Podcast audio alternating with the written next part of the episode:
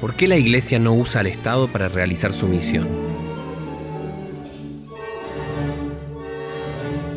En el último capítulo de esta serie tomamos conciencia de que, más allá de Constantino y la Iglesia medieval, el cristianismo ha tenido siempre la tentación de aliarse con los poderes temporales.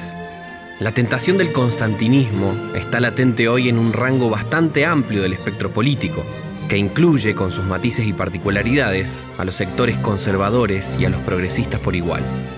Pero en un tiempo caótico y complejo como este, ¿acaso no es una buena idea que el Estado y la Iglesia unan fuerzas para trabajar por una sociedad más cristiana? Históricamente, tanto la Iglesia a nivel institucional como los creyentes a nivel individual han sentido a menudo celos de la forma legítimamente violenta en la que el Estado puede llevar adelante sus pretensiones y deseos. El cristianismo, posterior a Constantino, se ha visto una y otra vez tentado de ver a los poderes de turno, políticos sobre todo, pero también económicos y culturales, como aliados, como un campo que se debe disputar no solo para lograr su autopreservación, sino también para convertir a la sociedad desde arriba en algo que más o menos se asemeje al reino de Dios. Los cristianos hemos hecho muchas de estas alianzas que poco tienen que ver con Cristo y el reino de Dios, pero son útiles para ganar batallas de sentido o posiciones de poder. Con excepción de algunos movimientos radicales, la Iglesia ha querido frecuentemente garantizar un orden social inspirado por valores cristianos desde el poder del Estado. No obstante, esa es una pretensión bastante cuestionable a la luz de la Biblia y la historia. En oposición a ese cristianismo cautivo de las herramientas y la legitimación del Estado, el testimonio primitivo es desafiante. Los primeros cristianos no pensaban que la justicia llegaría en primer término de la mano de los poderosos de este mundo, como si Caifás, Herodes o el César fueran los principales agentes de transformación. Tampoco pensaban que la verdadera justicia comenzaría cuando otras personas ocuparan esos mismos palacios de Caifás, Herodes o el César Quizás esos cambios podrían ser ventajosos en algunos casos para suavizar la injusticia y la opresión. No caben dudas de que muchas estructuras de dominación pueden ser sustituidas por otras mejores. Sin embargo, los cambios no son radicales si no tocan la raíz de la que siempre surgen nuevas formas de opresión. O, en palabras de Arturo Piedra, las transformaciones sociales tienen recorridos cortos sin hombres y mujeres nuevos que las administren.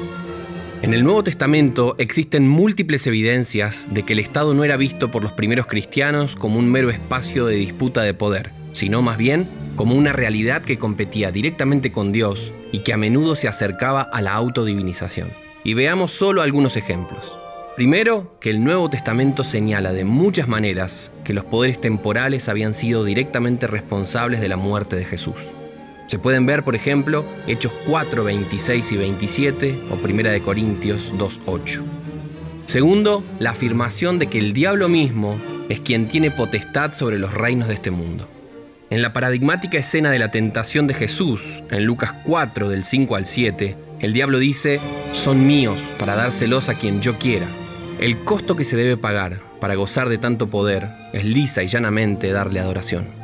Tercero, y más explícita todavía, la simbología del Apocalipsis, que habla del gran dragón, la serpiente antigua llamada Diablo o Satanás, el que engaña al mundo entero, en Apocalipsis 12.9, que es quien le otorga a la bestia, que no es nada más y nada menos que el imperio romano, su propio poder y trono y gran autoridad, como dice Apocalipsis 13.2.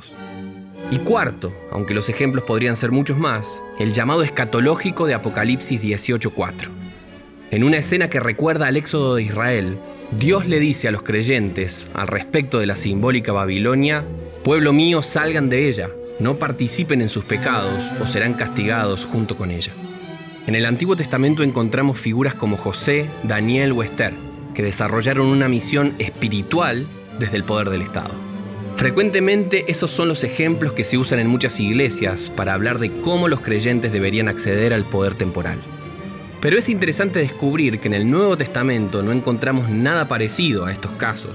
Y resulta todavía más llamativo que una obra escrita en el siglo III y atribuida a Hipólito de Roma afirma explícitamente que cualquiera que ejerza el poder de la espada o el magistrado de la ciudad que se vista de púrpura, que renuncie o que sea despedido de la comunidad cristiana.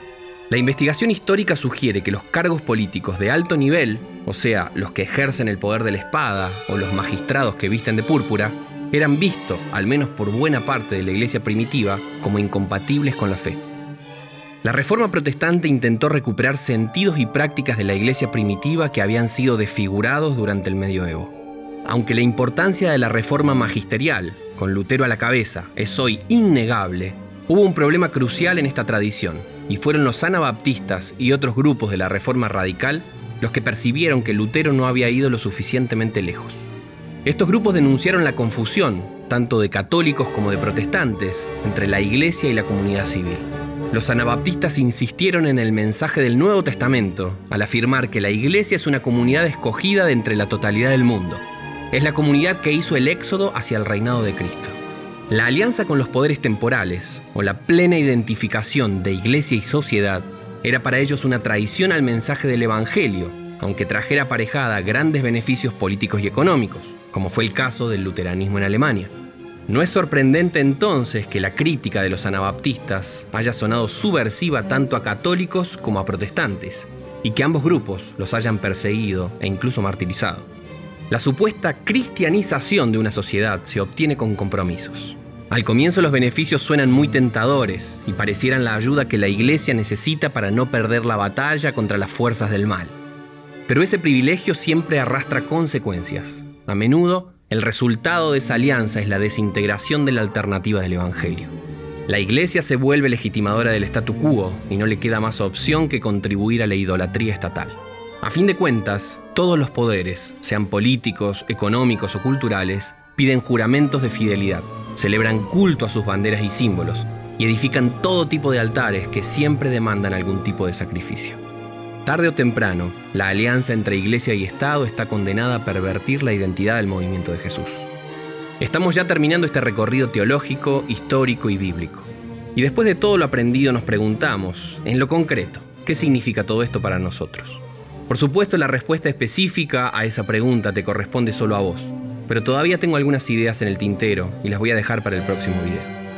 Antes de despedirnos, te pregunto, ¿acaso la iglesia debería poner su energía en proclamar y oficializar valores cristianos?